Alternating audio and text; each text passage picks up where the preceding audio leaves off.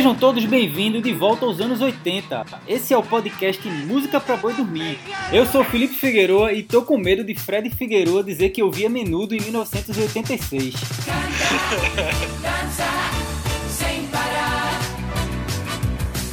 Olha, não precisa ficar preocupado não. Em 1986 eu não ouvia mais menudo não. Não via mais. Não, não ouvia mais. Agora, se fosse em 1984, máximo 85, até álbum de figurinha eu já tive do menu. O que é pior do que ter o álbum de, de música, né? É pior. Mas isso mostra o que, o que era uma coisa bem da infância, né? Não se reprima era o primeiro grande clássico da minha infância, talvez junto com Balão Mágico. É, e era impossível não ouvir Menudo no, no começo dos anos 80 porque tocava o tempo todo, né? Tava em todo canto, na televisão, no rádio. Eu vi um vídeo essa semana de Menudo no Balão Mágico, cantando lá em português, em 84. Que inclusive a música de 86 é Essa Noite Não Tem Luar, que Renato Russo gravou depois.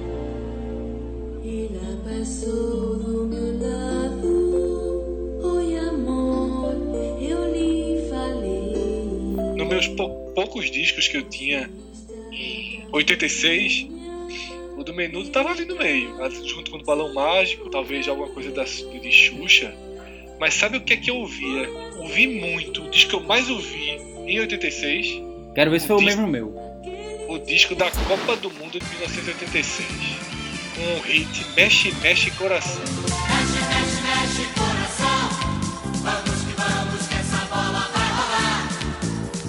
E você até conseguiu salvar um pouco a honra aí ouvindo o álbum de 86. Eu lembro muito do Mexe Mexe Coração também.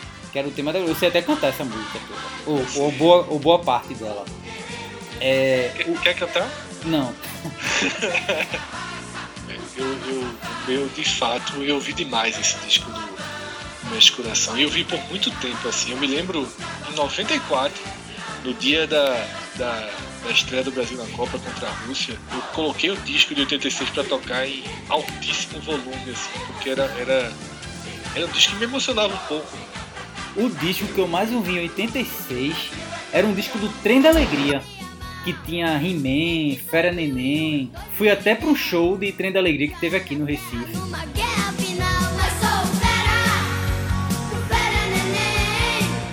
Enfim, a gente era muito criança em 86, né? A gente ainda não ouvia rock nessa época. Como a ainda gente não vi mesmo- os discos que vão pautar o programa, nem É. de perto. Né? Talvez Menudo, que estourou É. um pouquinho antes, fosse o mais próximo música adolescente. Né? O resto era música infantil e essa minha incursão aí, que o futebol já era bem forte aí na minha, na minha vida. Né? Uma, uma, uma lembrança que eu tenho de 86, da Copa do Mundo de 86, é que foi a primeira vez que eu vi um vídeo cassete na minha vida. Uma das crianças lá da rua tinha, e ele falou: Ó, tem um vídeo cassete, eu vou gravar o jogo do Brasil. Aí a gente fez seguinte: então vamos, vamos fazer. Vamos se reunir, vamos fazer o quê? Então, vamos jogar bola durante o jogo. Quando acabar, a gente se junta pra ver o videocassete, né? Que era a grande atração, talvez até maior do que o jogo Uhum. de estreia que foi Brasil e Espanha.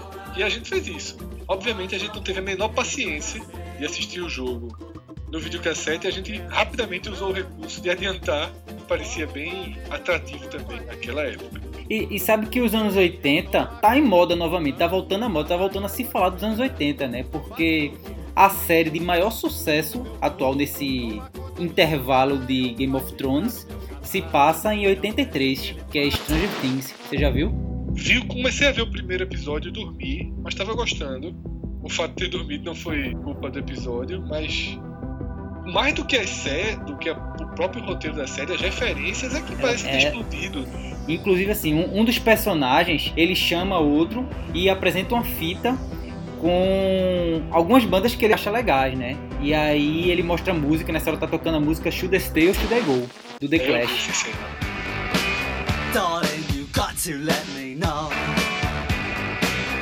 Should I stay or should I go? É, e, e ele ainda menciona outras bandas, ele fala de Joy Division, David Bowie, Television, The Smiths. Fora que também os meninos, eles são fãs de Star Wars e são fãs também do Senhor dos Anéis e do Hobbit, que naquela época estava muito longe ainda de existir o filme, mas já tinha os, os livros, né? Eu nunca tinha ouvido falar do Senhor dos Anéis e o Hobbit antes dos filmes. nenhuma citação. É. Que eu tenha conhecido nenhum. Eu acho que talvez eles até colocaram isso na série pra fazer um link com, com, a, com a época um pouco atual, né? Ou, ou simplesmente pra gerar essa, essa, Essa discussão, curiosidade. talvez. É. E, Eita, pô, já, já existia um consumo de, de Senhor dos Anéis ali. É, Mas, e, Pra e- mim, é, você tá me contando uma novidade. E ao longo da série você vê também, tipo, cartazes de filmes, né? É, tem o cartaz da Morte do Demônio, da Coisa. É porque esse universo de, de música e filme, ele é, um, ele é um universo que anda lado a lado. Inclusive, assim, pesquisando um pouquinho de 86, a música que ganhou o Grammy de 86 é Take My Breath Away, Top Gun. Que a gente Mas falou no podcast mais. passado. Exatamente, coincidência, né? Voltou, é porque É. era do meu disco do Oscar, né? Aquele Uhum. disco do Oscar era, foi bem. Ele capturou bem, assim, as músicas dos anos 80. E aquele ano de 86 tinha Curtindo a Vida Doidado, né? Que é outro filme que se tornou absolutamente cult É, nos dias de hoje. Grande sucesso durante todos os anos 90. Ainda se falava muito de Curtindo a Vida Doidado. Eu acho que grande sucesso durante toda a nossa Existência. né? É verdade. Agora, é engraçado a relação com os anos 80, Felipe, porque a explosão dessa série. Porque os anos 80, durante os anos 90, ele, ele ainda era muito próximo, então era, era a referência de qualidade. E de um tempinho pra cá, uns 10 anos atrás, virou uma coisa daquela trash, né? Uhum. Trash dance, que tinha esse tipo de festa, e aí veio meio que o lixo dos anos, dos anos 80 veio à tona, né? Uhum. Aquelas coisas mais periféricas. Reciclaram o lixo dos anos 80. Exatamente, é reciclaram o lixo dos anos 80 e veio, veio justamente a parte periférica dos anos 80, né? Rosando, umas coisas assim de música, de, de série, que na verdade não se firmou, que acabou nos anos 80 e foi resgatado. Você bem falou, a definição está corretíssima, né? reciclaram o lixo. E é. agora há uma espécie de uma retomada cult dos anos 80, né? puxando por coisas de um pouquinho mais de qualidade. É, é interessante esse momento, né? E talvez o, o, o boom de matérias sobre os discos de 86 represente um pouco isso, né? Um resgate do, do lado dos anos 80 que aquele movimento trash não atingiu, porque existe um certo respeito. Existe, um- muita coisa boa foi feita nos anos 80. Demais, né? Ó, eu Como em selecionei todas as décadas, né? Acho que a gente conseguiria É. fazer coisas ruins e as coisas boas de décadas seleções. Eu fui pesquisar os filmes aqui dos anos oit- de, de 1986. Encontrei aqui Crocodilo Dandy, que eu gostei Esse. demais. fez parte da, da geração, mas com certeza não sobreviveria a uma. É, talvez não. É um filme legal. A Mosca, Tem um pouca lembrança o primeiro Highlander. do Imortal. E tinha um filme que eu gostava muito. E eu não vi em 86, eu, vi- eu só vi depois que ele chegou na Globo. Que é, tem o nome em português de Os Aventureiros do Bairro Proibido. Esse é bem. Bem, inclusive, um pouquinho de. de- É com Kurt Russell, é, Eu esqueci o nome da série. da, da série Stranger Things. É, tem, tem um quê, né? Sim. Eu acho que Stranger Things ela tá mais parecida com ET, com Alien, do que com os Aventureiros do Bairro Proibido.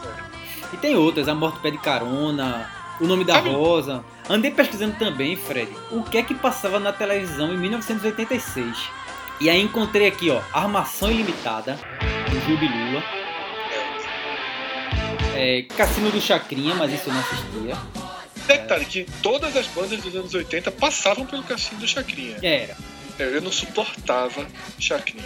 O pior era a opção B dele, que era bolinha. Bolinha. Está na hora de você entrar na lista. Aí tinha TV Pirata, Xuxa ainda tava na manchete. Foi justamente o ano que ela saiu da manchete e foi pra Globo. Também foi o último ano do Balão Mágico, 86. Aí eu, aí eu tinha o disco e eu dava, ficava dando beijo na foto de Simone. Eu Eu- tratava como a primeira grande musa, talvez. Mas a musa bem infantil, assim como eu era, né? Ela era contemporânea, né? Simone É. deve ter nossa idade. Cresceu com a gente, né? Você imagina. Ainda tinha Sítio do Pica-Pau Amarelo também no último ano, daquela primeira versão do sítio. É, Turma do Lambi Lambi, lembra desse? Com Daniel Azulay, Isso era pra infa- infantil mesmo? era infantil. Ah, tá. Os Trapalhões eram muito fortes nos anos 80. Isso aí, amigo. Era a coisa que eu mais gostava, talvez, Foi o auge, né, dos Trapalhões.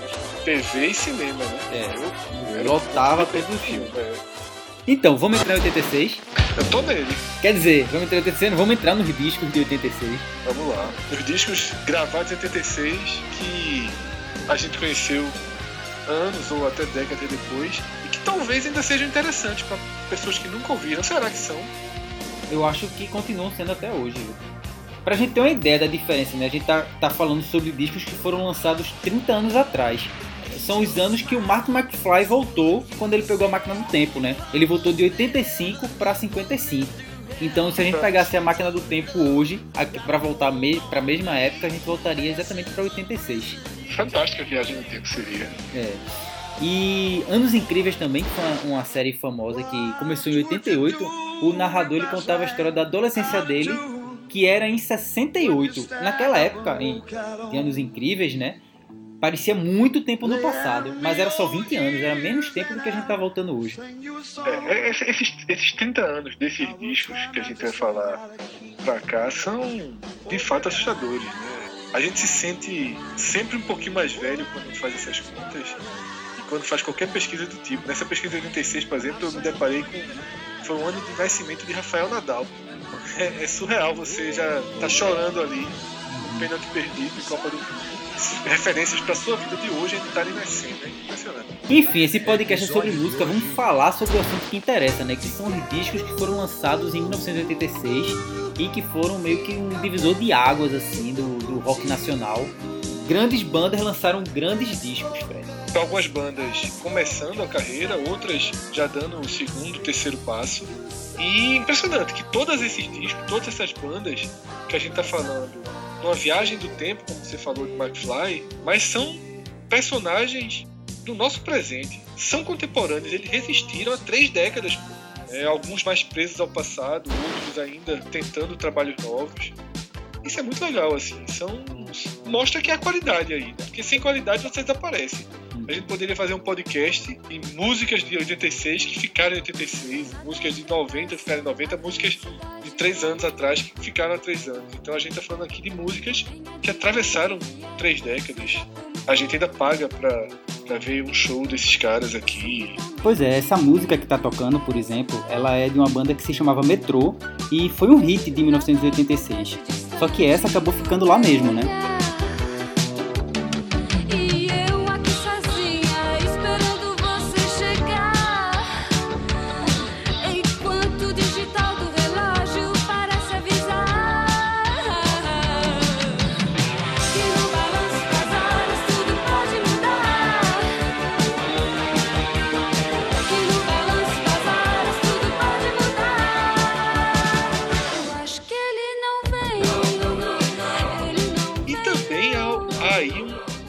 Analisar do que, do que veio depois, porque a gente pode citar 10, 12 artistas dos anos 80 que ainda produzem, né, ou até mais do que isso, que ainda produzem. E é difícil encontrar dos anos 90 que ainda estejam, do ano 2000 ainda é difícil encontrar. É, tem, tem sempre tem os que, os que ficaram, né? Tem, você encontra dos anos 90, você encontra Skank, você encontra Pato Fu, mas você já encontra Raimundos sem nenhum elo, e tantos outros se perderam, né? O, o- o RPM, que inclusive tá nessa lista, né? E é um, o- talvez o mais forte da época, né?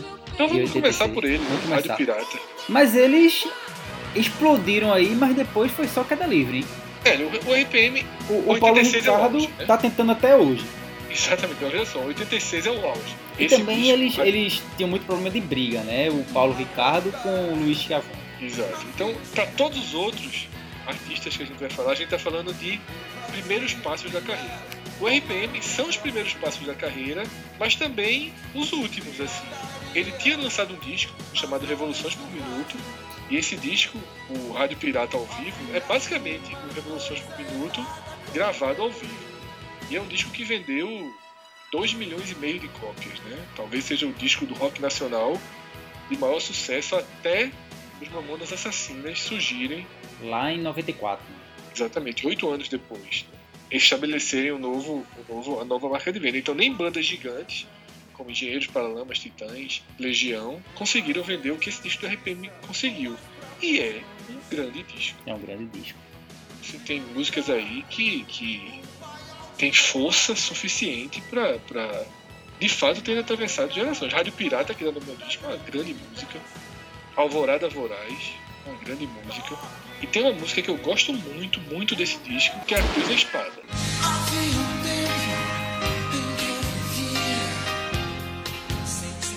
Tem também Olhar 43, a Cruz e a Espada é muito boa. Tem uma versão muito boa da Cruz e a Espada com o Renato Russo, né? Exatamente. É a, é a versão que eu prefiro dela.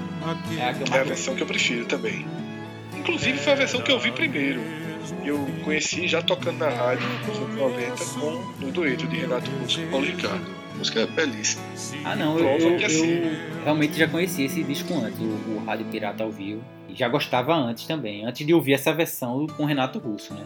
Não, eu gostava de músicas isoladas. Eu gostava de Rádio Pirata, gostava de Alvorada Voraz. Eles ainda se deram o luxo de deixar de fora um sucesso aqui, que era o Louras Geladas. Essa eu acho muito chata. Eu gosto. Eu acho ela uma música bem anos 80 e eu acho ela legal. E agora o RPM ele é muito marcado pelo teclado, né? É muito forte o teclado, né? Como era nos anos 80, principalmente nas, nas bandas internacionais, o teclado era muito forte nessa década. O tecladista do, do RPM, né, ele, ele também fazia parte da composição da música, das músicas, né? Hoje o tecladista é de Faustão. Continua lá. Já há alguns anos. Não sei se continua, mas passou. Acho que continua. É, ele passou muito tempo lá, mas como não tenho acompanhado muito Faustão, ele substituiu o Caçulinha, né? E Paulo Ricardo, jurado do programa Superstar. Olha, eu tô vendo aqui a composição das músicas. Ele tá em todas as composições Acho que a do Paulo volta é Ricardo. toda. Acho que ele entrava muito forte na parte da composição. E o teclado era a estrela musical do RPM. Junto com o próprio Paulo Ricardo. É, sim, mas so- o som do RPM é a estrela do teclado, mais do que guitarra, bateria, baixo. Né? Paulo Ricardo era baixista. Uma boa banda. Paulo Ricardo é um cara que já produziu muito bem. Assim, a gente fica vendo o Paulo Ricardo de hoje. Eu tive a coragem tentar ouvir o disco do Paulo Ricardo no Spotify, um novo disco. Uma coisa horrível, assim, que. Sabe, eu não sei como é que alguém, se ele não tem um amigo, alguém pra dizer, Paulo, assim, Pare. isso não. É assustadoramente ruim. Não ouço assim. Coisa hor- horrível assim. Espero que na edição você corte e não esteja fazendo com que nossos ouvintes, nesse momento, tenham que ouvir as músicas novas de as músicas novas de Paulo. Não deixar ele só ouvir na parte boa. Depois desse disco, que foi um, um grande sucesso do RPM, eles voltaram depois em 88 com um disco que não fez sucesso, nenhuma música, se chamava Quatro Coiotes. Quatro Coiotes, E depois o Paulo Ricardo, acho que ele conseguiu colocar a cabeça pra respirar de novo, foi com a volta do RPM, né? Com o Paulo Ricardo e RPM. Eles lançaram um disco em 93. Atingindo bem a nossa geração, né? É, e aí eles conseguiram fazer um disco razoável, eu diria até de razoável pra bom. E depois, Se- aí ele não, não voltou disco- mais. Se esse disco, se esse Paulo Ricardo e RPM tivesse vindo em 88 e 87, a história do RPM poderia ter sido outra. É, mas ainda dava tempo, né, dele, É, tá. dele É um engatar tem- um, um- um disco depois desse, mas não rolou, né? Esse disco é uma música que eu considero uma das melhores músicas do RPM. Gênesis. Parece o fim do mundo, não é o fim do mundo, não é ainda não. Enfim, vamos passar pro próximo. Vamos lá.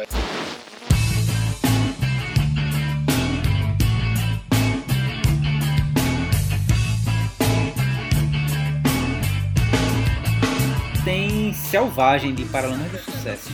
Para muitos, o melhor disco dos Paralamas. A lista de músicas dele é só sucesso, é um atrás do outro. É Alagados,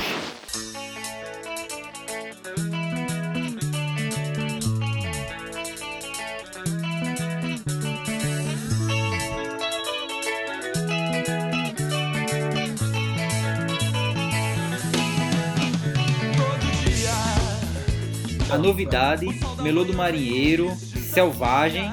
Ainda tem lá perto do final, né, a, faixa 10, Você, que é um cover de Tim Maia. É um grande disco, de fato, é um grande disco. Muito importante pro momento dos Paralamas, por isso que muita gente trata esse disco como o melhor disco dos Paralamas, que ele, ele sai um pouquinho do estilo inicial dele, que era pop muito reggae pop ali, meio inocente. Esse disco ele pega mais pesado, né? Com Selvagem é uma letra extremamente forte, Alagados uma letra extremamente forte. E tem uma grande música nesse disco mim que se chama O Homem.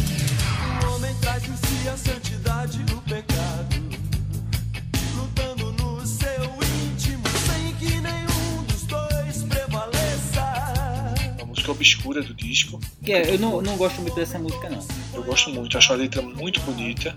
É uma música obscura, uma música sem ritmo, assim, meio falada. E hoje é a música que eu mais gosto desse disco. Assim, se eu dissesse assim, escolhe uma pra ouvir agora, eu iria com ela. Que às vezes é o que não mata. Que às vezes o infiel que não traz. Às vezes benfeitor é quem maltrata. Nenhuma doutrina mais me satisfaz. Cabeça Dinossauro, de Titãs. Que diferença de tempo, hein? É, pois é, Paulo Ricardo aqui mostrou que ainda tá forte.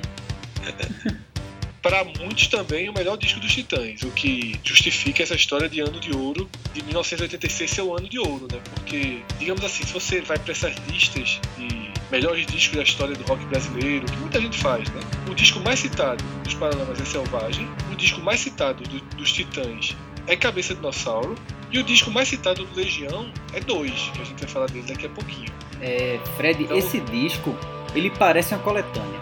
Porque ele tem. Cabeça dinossauro, Porque ele tem. cabeça dinossauro, Porque ele tem. cabeça, cabeça, cabeça dinossauro.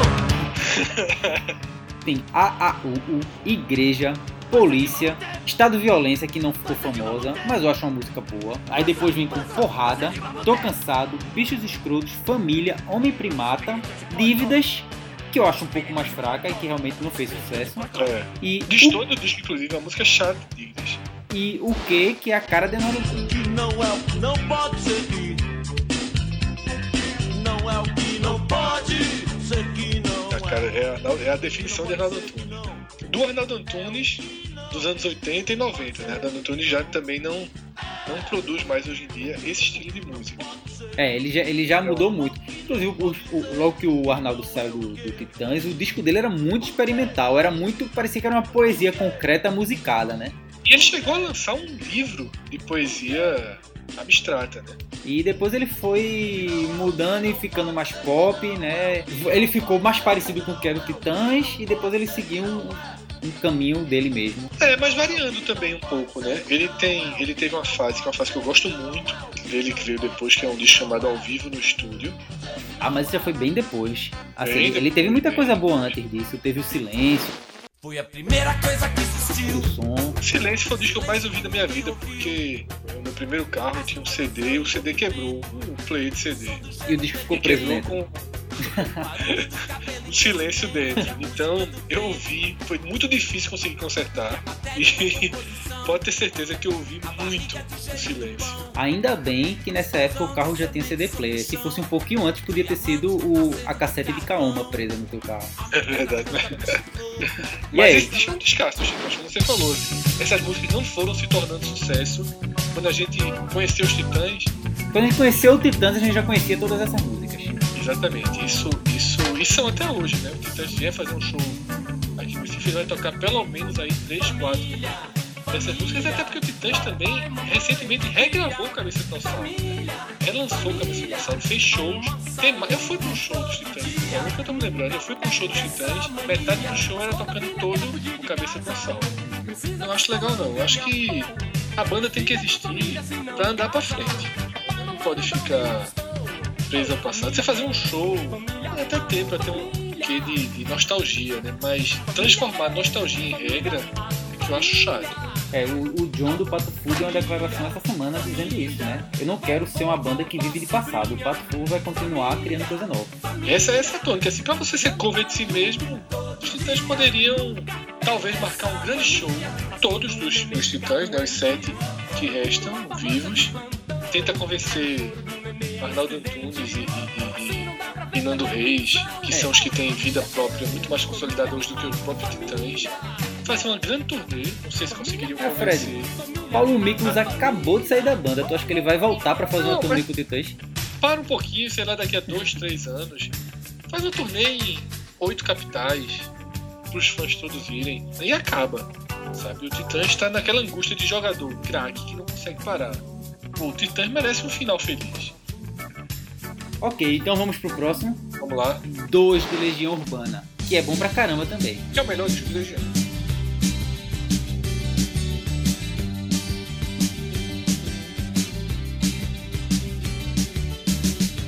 Tenho andado distraído. Esse disco é o melhor disco do Legião. Hum, aí eu discordo. É porque as quatro estações é bom pra caramba também. Muito bom, mas eu acho que esse disco, esse é a, é a obra-prima do Legião Urbana. Eu acho um descasso, eu acho um disco, um disco que tem. Um disco que tem índios, um disco que tem tempo perdido.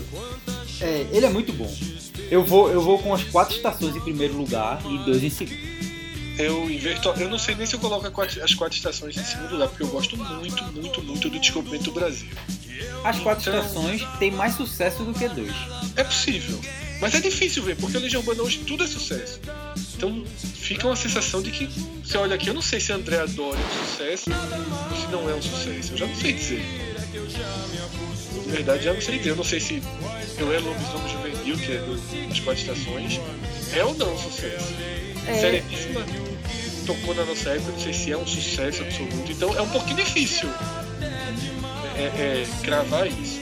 Então assim, sabe por que eu acho que eu não gostei de. Ó, eu- que eu eu- demorei a gostar da Legião?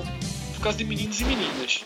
Porque tu não gostava da É, música? porque gostei logo assim, quando eu saí da infância pra adolescência, que eu comecei a gostar de rock brasileiro, que eu fui ouvindo tudo, eu passei a gostar. Mas eu me lembro, porra, 12 anos, 10 anos, né? Então eu tirava onda com essa música, essa história de gostar de meninos e meninas e tal. É, O, o, o bullying e coisas parecidas nessa época era muito mais forte. Hoje o- a consciência é um pouco maior. É, assim. pois é, rapaz, eu via e não percebia essa parte. Eu ach- Eu achava de uma forma tão inocente assim, gosto de meninos e meninas. Eu não era no, no- no gostar nesse sentido não, que eu entendi. E é bom que seja assim, que tenha essa versão também, né, que seja entendida dessa forma. Porque a música pode ser entendida de várias formas. Né? Eu acho que quanto mais quanto mais interpretações uma música gerar, melhor ela é. É, e tem música que você não consegue entender até hoje, né? Essa que você citou mesmo, do Era um Mundo do meio juvenil, tem umas frases lá, parece que ele juntou um monte de frase solta. E eu adoro. Eu É adoro. muito boa.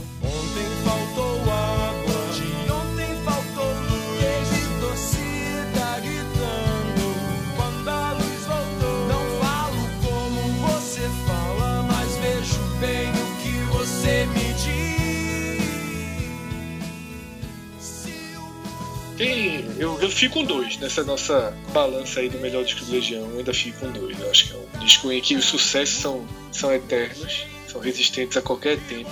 E, e as músicas mais obscuras assim também são, são fantásticas assim. Sabe, Felipe, recentemente eu fui para um aniversário de 15 anos. E. Eu já, já passei dessa fase, viu? Não, eu também passei. só que aí me vi de novo no aniversário de 15 anos por uma circunstância. ah, veja, eu não sei nem que danado eu fui fazer nessa festa, mas Já deve ser o- filha de um amigo teu. mas muito, muito diferente do que era na época, né? Hoje os pirrais fazem umas danças assim, meio que como esses filmes indianos quando terminam, né? E o repertório da festa é terrível. Sobe no palco uma banda formada pelos meninos da turma ali. Hum. E aí no meio eles cantam Tempo Perdido. A sala assim, cantava a plenos pulmões, sabe assim? Foi, estavam emocionados cantando Tempo Perdido. Eu achei tão linda a cena, sabe? O Somos Tão Jovens, assim. Como a gente cantou nos anos 90, como adolescentes cantaram nos anos 80, como outros adolescentes cantaram em 2005 e como possivelmente daqui a 10, 15 anos cantar. Porque 30 anos depois ela ainda consegue representar o. O, o- o Somos jovem. Tão Jovens serve pra todos os jovens desses 30 anos, né?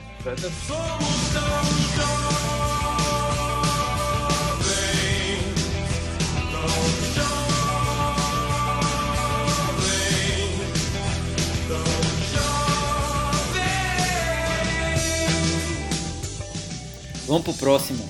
vamos lá. Vivendo e não aprendendo, do Ira. Disco que eu nunca ouvi. Nunca. O, o, Ira, o Ira é uma banda que Eu, eu, eu acho que você ouviu por tabela. já ouvi shows ao vivo, coletânea, acústico. E assim eu consumi o Ira e me dei por, por satisfeito, assim, acho que foi suficiente. Tudo que eu tentei ouvir do Ira, além disso, eu não gostei. É, pois é, eu acho que o, que o Ira é uma, é uma banda que os sucessos são muito bons e o que não é sucesso não é, não é tão legal assim. Realmente, porque outras bandas, as músicas que não, não são sucesso, sei lá, Paralamas, Legião, as músicas que não viraram sucesso, elas são legais, elas são boas, a, a maior parte. Mas acho que o Ira realmente tem uma queda aí. Mas esse disco, ele é também, ele parece uma coletânea. Seria. E não era. Tem Envelheça na Cidade, Dias de Luta, Flores em Você, Gritos na Multidão e Pobre Paulista. Pobre Paulista é uma música que hoje não seria gravada. Não, não concorda? passaria não, é. a letra dela é meio agressiva. Inclusive, eu acho que ela tem uma desculpa esfarrapada. O Nazi e o Edgar Scandurra já desmentiram que ela é uma música é, de preconceito contra nordestinos. Eles tentam contra- consertar, né? Porque é um hit É. deles que anda com eles, né? Pois é, pra mim é muito claro aí que ele tá falando dos imigrantes. Não, muito claro. É. Não quero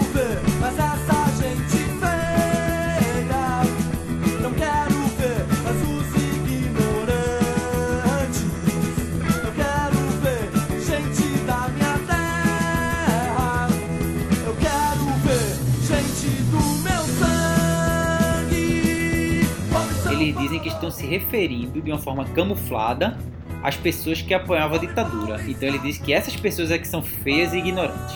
Difícil, né? É, eu pra mim não cola não. Mas é um, um- um- um disco, assim, você tratando essas músicas todas, são a cara do Ira, né? É o- que há. Esse disco Vivendo Aprendendo é o grande disco do Ira, sem qualquer discussão. né? Depois daí, o que é que tu tira do Ira? Tu tira uma música ali, outra música aqui.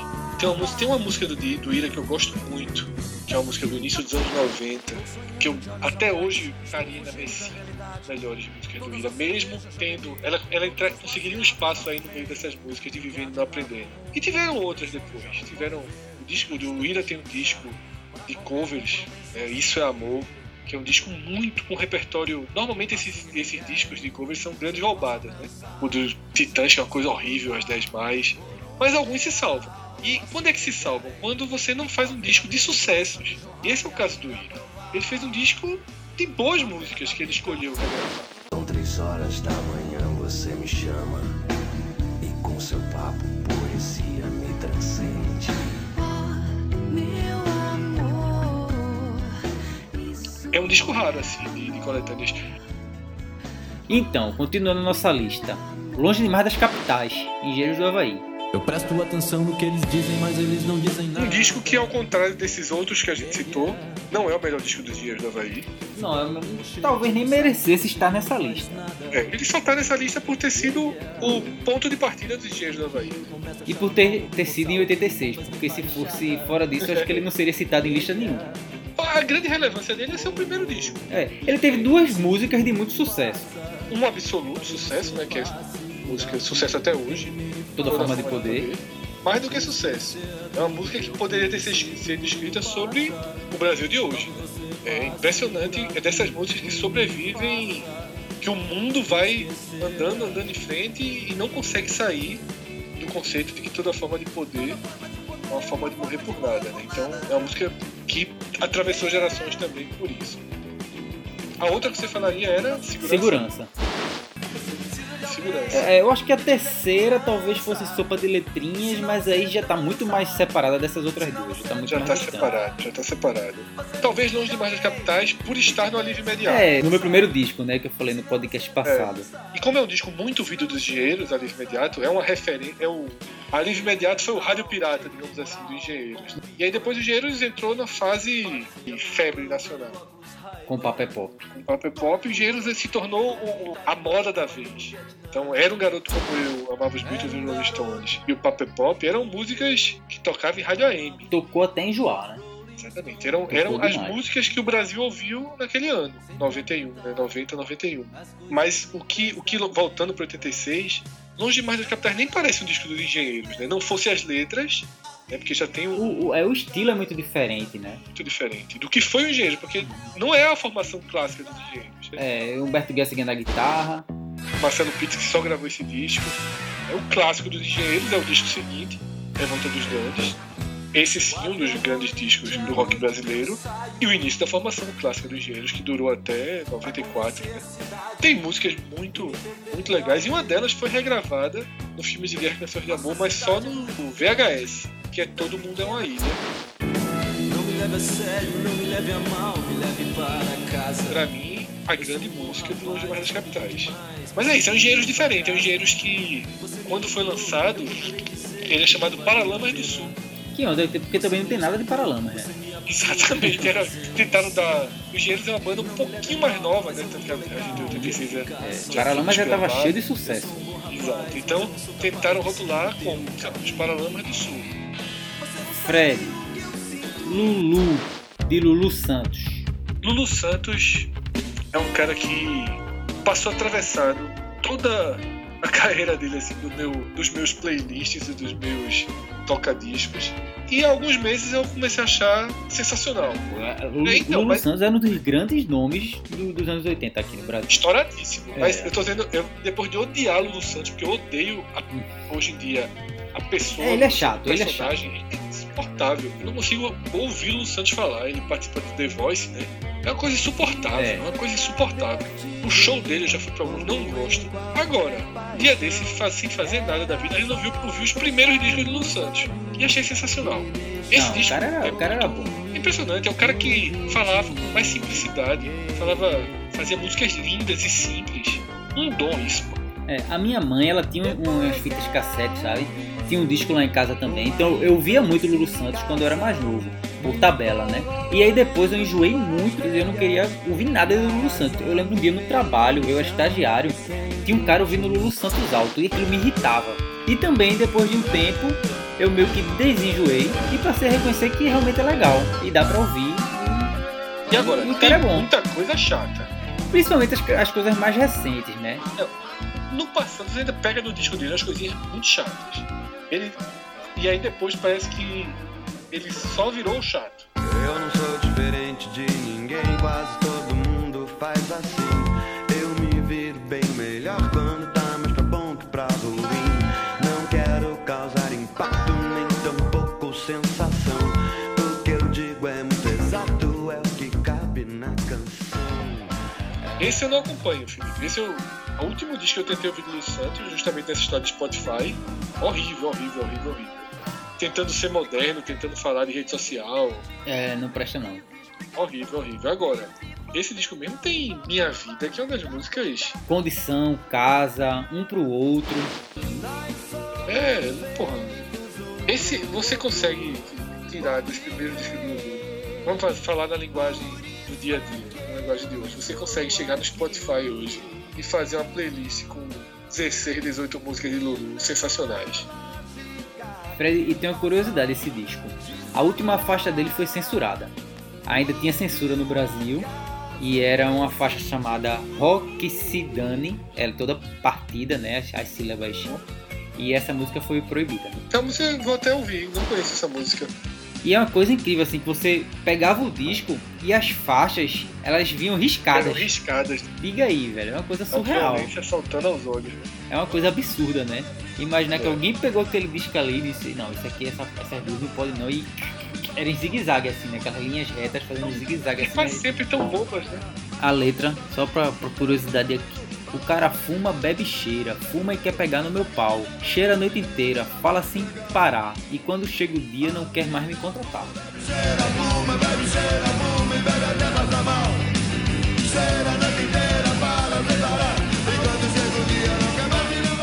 causa disso que ela foi censurada. Ela não criticava a ditadura não, era baixaria mesmo. É meio, talvez, sincero aí, né? Talvez. É, é besteira, né? Então, Fred, para completar a lista aqui, eu vou citar vários discos que eu acho que eles não foram assim grandes obras-primas, não. É, comparado aos outros que a gente já falou, né? Então tem Declare Guerra do Barão Vermelho. Primeiro disco com Frejá. É, na na verdade o primeiro disco sem Cazuza, né? É verdade, é a melhor forma de. Primeiro disco sem Cazuza. E tem o Frejá ainda. Tentando achar seu caminho. Exatamente. Que acharia anos depois. É, esse disco é fraco, eu ouvi ele essa semana. Fraco, fraco, fraco. E ele é bem fraco mesmo. Gosto muito da música título. Gosto muito de Declare Guerra. Eu, E eu- aconselho, aconselho você a ouvir a uma versão mais recente de um show do Barão, em que eles regravaram Declare Guerra. Declare guerra que finge te amar. Declare guerra. A vida anda ruim na aldeia. E talvez seja o pior disco do Barão Vermelho. possivelmente. É um disco que não é fácil não, sai Cazuza e agora? Não é tão simples não. Você perder Cazuza, pô. É, eles ainda tentaram, eles ainda tinham as músicas de Cazuza nesse disco. E é justamente o que faz com que a coisa não ande. É justamente isso que eu acho que é o problema. É, eles, eles ainda gravaram também, tinha uma música de Arnaldo Antunes, uma de Renato Russo, mas nenhuma que tinha sido gravada pelos, nem pelo, nem, nem pelo Legião nem pelo Titãs. Enfim, passando pro próximo. Heróis da Resistência. Vale a pena falar desse disco? É a resistência, banda do Leone, né? É, só tem um sucesso, né? Que é só pro meu prazer. Tem mais, tem mais, tem mais. Tem. Nosferatu é sucesso. Sucesso pra quem, rapaz? Essa música é muito ruim. Horrível, chatíssima. Mas não é uma banda. Eu também ouvi esse disco essa semana. Pronto, esse é. Eu também escolhi esses disquinhos pra ouvir essa semana. É, é porque eu escolhi os que eu não conhecia, né? Na verdade, eu vou até. São discos talvez, se você estivesse escutando em 95, você conseguiria achar duas, três músicas boas. Rapaz, impossível. São discos ruins. Se você ouvir dois, Cabeça de Dinossauro, você vai gostar. Se você é um adolescente de hoje ouvir dois, ouvir Cabeça de Dinossauro, você não vai gostar. Eu digo isso porque eu tive uma coletânea do Heróis da Resistência. Imagina coletando o melhor do- dos heróis da resistência. Aí deve ser só pro meu prazer, só pro meu prazer acústico, só pro meu prazer ritmo de frevo. Não, mas tem uma música muito boa do, do Heróis da Resistência que eu gosto muito, chamada Silêncio. Rapaz, eu acho que o melhor que o Heróis da Resistência podia fazer era silêncio. Noite e dia se completam no nosso amor e. Eu te imagino, eu te conserto, eu faço a cena que eu quiser. Eu tiro a roupa pra você, minha maior ficção de amor. E eu te recriei só pro meu prazer. Pois é, por falar em Leone, também tá aqui na lista Kid Abelha ao vivo. Kid Abelha e os Abóboras Selvagens ainda nessa época. Foi o primeiro álbum ao vivo do Kid Abelha. Confesso que, pesquisando para esse programa, eu tomei um susto com o que o Kid Abelha já tinha produzido e emplacado nas rádios em 86. É, acho que Paula Tola esconde bem a idade, porque eles começaram cedo. Viu? Começaram cedo, estouraram rápido. Passaram logo depois disso daí um período de ostracismo, eu diria, que só voltou de verdade, de verdade, de verdade no Acústica MTV. Eles fizeram um acústico antes do acústico MTV, Antes, quando o acústico não era moda ainda também.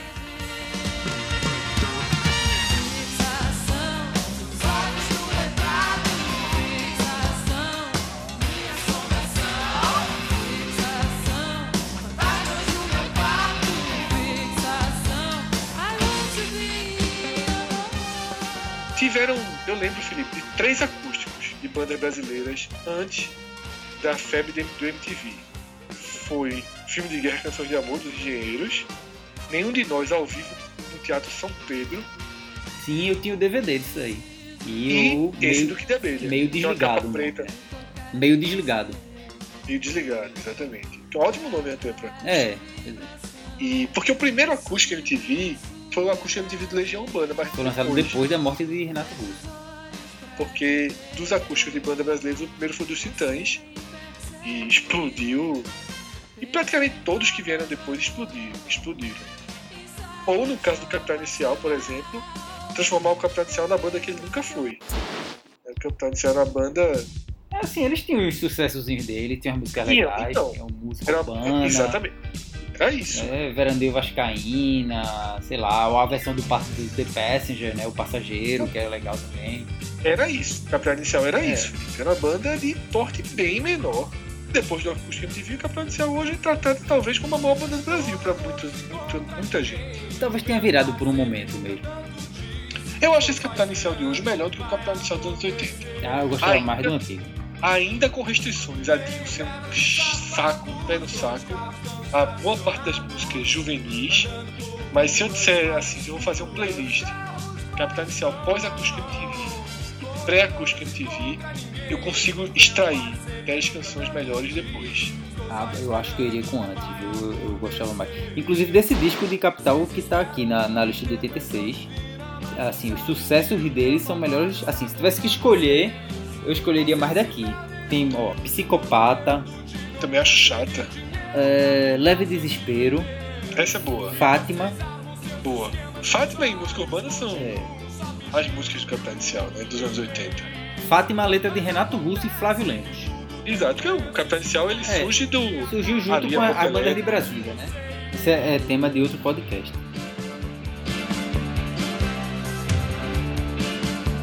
É, Fred, teve um álbum também de Biquíni Cavadão. em 86, chamado Cidades em Torrim. Foi o primeiro disco do Biquíni Cavadão. Quando os astronautas foram que coincidência, eu também estava lá. Fugindo de casa do barulho da rua, pra recompor meu mundo bem devagar. Uma banda peculiar na história do rock brasileiro, nunca fez rock rock. É, mas começou muito bem, viu? Já começou com Múmias, com a participação de Renato Russo. Grande música. Essa versão ficou muito boa. Não é tão conhecida, engraçada essa música, né? Junto Biquíni Cavadão com Renato Russo, mas é uma música lá do B. Depois, de, depois que Renato Russo morreu, é que, É, que descobriram Cavadão. ela, né? Cavadão jogou ela, né? Não é humano, depende de quem é. Esperamos pela vida, vivendo só de guerra. Errar não é humano, depende de quem é. Esperamos pela vida, vivendo só de guerra. Aí, esse disco tem também No Mundo da Lua, Timidez e Tédio. Acho que são as músicas mais conhecidas dele. E são bem a cara do Biquíni Cavadão. É, Porque o Biquíni Cavadão, ele, ele é uma clássica banda nerd né, dos anos 80. E as letras tratam desse universo, né? De tédio, de ir no mundo da lua, de ficar trancado no banheiro, o timidez. Veja como, veja como são os temas né, da banda que se comunica com, com o adolescente tímido, com o adolescente que não vai pra festa, que vive de tédio, né, com o adolescente que se tranca no banheiro e quer deixar o tempo passar. Então esse é o Biquíni Cavadão, uma banda de um pop muito sincero. Eu acho que isso é um. Muita gente torce o nariz pro Biquíni Cavadão. o nome é péssimo. Ele seria uma banda muito melhor se eles tivessem escolhido outro nome. Exatamente, o nome é péssimo. O nome. é difícil você escolher um nome desse e ter que levar durante 30 anos, né? É, É complicado. E é uma banda que concordo com você, Felipe. A pior, pior coisa do Biquíni Cavadão é o nome. E eles hoje vivem meio que de cover, né? Os shows deles, assim, eles, eles, eles tocam muitas músicas dos anos 80, dos anos 90. Eles E tocam os sucessos deles também. Exatamente, é um show muito forte, né? Passando por essa- todas essas bandas que a gente tá falando aqui, né? cantando músicas que a gente já citou aqui. Ceará Music, sempre tem Biquíni Cavadão. Aqui Tanto em que eles Recife gravaram o também. disco ao vivo, o, o, o, o- é, E era uma das foi- principais bandas do Ceará Music. Viu? Foi onde ele nasceu, renasceu, foi lá. O DVD ao vivo do Biquíni Cavadão, que recolocou o Biquíni Cavadão no cenário, foi gravado no Ceará, justamente no Ceará Music. De todas as nações,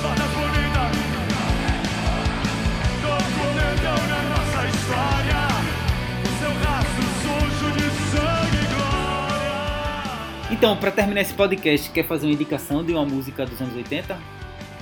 Vou ficar com o Lulu Santos, Minha Vida, que é uma música que diz muito, né, sobre os anos 80, sobre o sonho de, de tocar guitarra.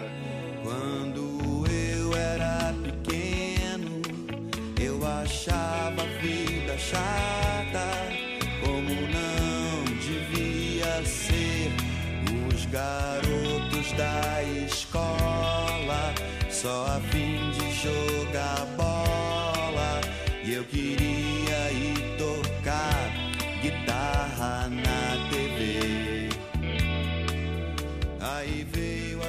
Rapaz, é, eu vou quebrar o clima. Essa música de Lulu Santos realmente é, é massa, como a maior parte das coisas que ele fazia né, nos anos 80, que o bicho era foda mesmo. Mas eu vou quebrar o clima e vou com uma música de uma banda que a gente não citou, né? Ela não sobreviveu, muita gente nunca nem ouviu falar. Se chamava Doutor Silvana e Companhia.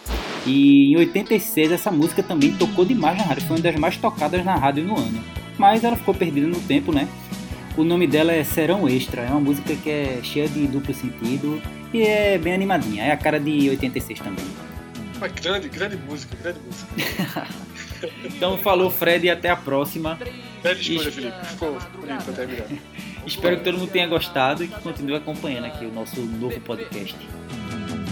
Tudo aconteceu quando ela chegou atrasada. Eram três e meia, alta.